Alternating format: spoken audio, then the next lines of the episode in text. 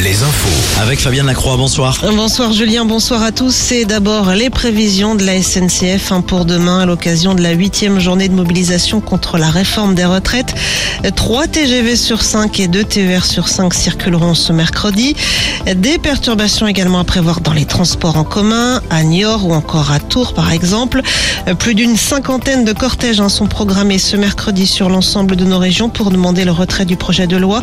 Il y aura également des blocages comme ce fut le cas aujourd'hui. Blocage ce matin d'une partie du périphérique nantais, ce qui a entraîné des annulations de vol au départ de l'aéroport de Nantes-Atlantique. Blocage également ce matin de la circulation à Brest, à Guingamp, sur la rocade d'Angoulême ou encore au siège régional d'Enedis à Limoges. Les éboueurs, eux, poursuivent le mouvement. Pas de ramassage de poubelles demain encore à Nantes, à Rennes et à Angers. Cet après-midi, Elisabeth Borne était à l'Assemblée nationale pour la traditionnelle séance de questions au gouvernement. Pour la première ministre, voter la réforme des retraites n'est pas un soutien au gouvernement. Message destiné notamment aux députés de la droite. Demain, sept députés et sept sénateurs de tous bords se retrouveront en commission mixte paritaire pour trouver un accord sur les retraites. La réunion se fera à huis clos, contrairement à ce qu'avait demandé ce matin l'opposition.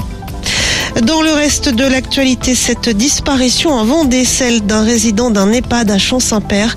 L'homme âgé de 78 ans a quitté l'établissement dimanche matin. Les recherches menées depuis n'ont rien donné. Plus de détails sur notre site alouette.fr.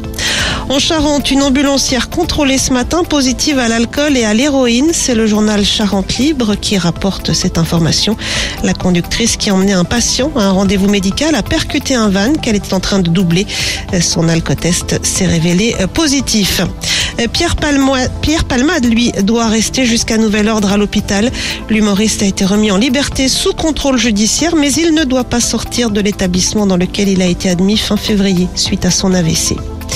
Un ancien jardinier municipal de Redon lui obtient réparation. Il voulait que la pathologie dont il souffre, la maladie de Parkinson, soit reconnue maladie professionnelle, ce que confirme le tribunal administratif de Rennes.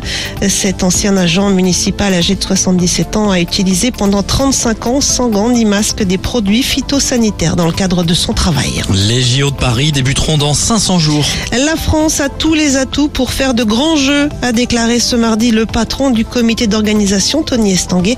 3 millions de billets ont déjà été vendus et une deuxième phase de vente débutera demain. En basket, Cholet reçoit les Ukrainiens de Kiev ce soir en quart de finale de la FIBA Europe Cup. CB s'était incliné d'un point au match aller. Une victoire avec deux points d'écart suffira donc pour décrocher le billet pour les demi-finales. Et puis on joue également ce soir en National 1, toujours en basket, au programme Poitiers qui se déplace à Rouen. Tours joue à Lyon, Lorient affronte First, Chaland joue à Boulogne-sur-Mer et Rennes à Orchy.